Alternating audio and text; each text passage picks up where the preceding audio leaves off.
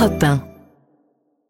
Mais d'abord, l'édito international sur Europe 1. Bonjour Vincent Hervouette. Bonjour Dimitri, on dit ça- namasté. Ça veut... Ah oui, c'est vrai. on dit. Ah, On dit namasté en Inde où se rend Emmanuel Macron? Il, est en route. Il, est- il va pour deux jours, aujourd'hui, demain.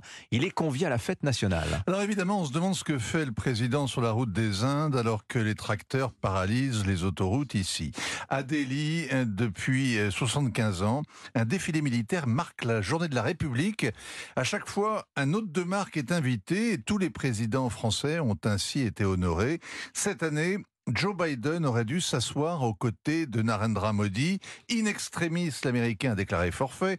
Il n'a pas donné de raison, mais son agenda est surchargé. Il y a Gaza, il y a l'Ukraine, il y a les primaires, il y a la fatigue accumulée. Et puis, le FBI est furieux parce que les services secrets indiens ont tenté de liquider un activiste sikh aux États-Unis. En tout cas, au débeauté, à la veille de Noël, Emmanuel Macron a accepté de le remplacer. Difficile un mois après de se désister. Et puis, Narendra Modi était à la Concorde le 14 juillet, Macron est à Delhi le 26 janvier. Il y a une logique à l'œuvre, c'est la relation stratégique privilégiée. Et c'est très concret.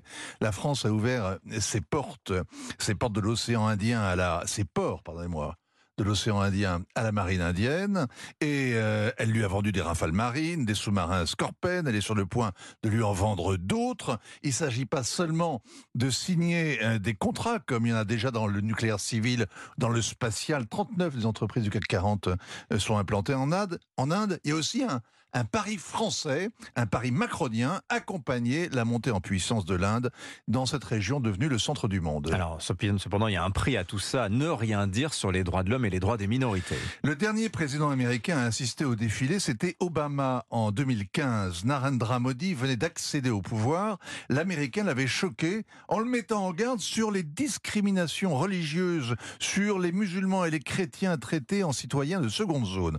Depuis dix ans, Modi a mis en place un régime autoritaire qui exalte le nationalisme hindou. 85% des Indiens sont hindous et le plébiscite, tout est fait pour effacer l'humiliation coloniale, c'est-à-dire effacer les douze siècles où les hindous ont été dominés par des sultans musulmans, puis par la Compagnie des Indes, puis l'Empire britannique. Alors, il ne s'agit pas seulement de rebaptiser euh, quelques monuments et de réécrire l'histoire. Ça va assez loin. hein. Cette semaine, un seuil symbolique décisif a été franchi. Le Premier ministre a célébré le rituel qui a rendu au dieu Rama, le temple où il est né, grandiose cérémonie lundi dans la ville d'Ayodhya qui est comme le Vatican des hindous.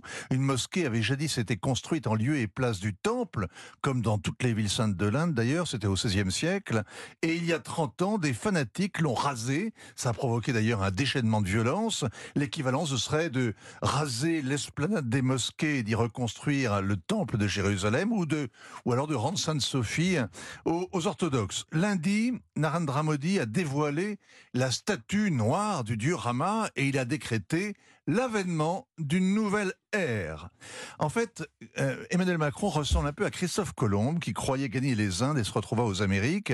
Le président pense débarquer dans la plus grande démocratie du monde, une start-up nation, une république laïque, alors qu'en fait, il plonge dans une nation qui a choisi de résister à la mondialisation en s'arc-boutant sur son identité religieuse. Se méfier des apparences, c'est une grande leçon indienne, mais il n'y a pas besoin d'aller dans un ashram au bout du monde. Regardez attentivement votre cochon d'Inde et vous verrez que ce n'est pas un cochon et qu'il n'est pas indien. Il a osé. Signature Europa, Vincent Hervouette. Merci beaucoup, Vincent. 7h46.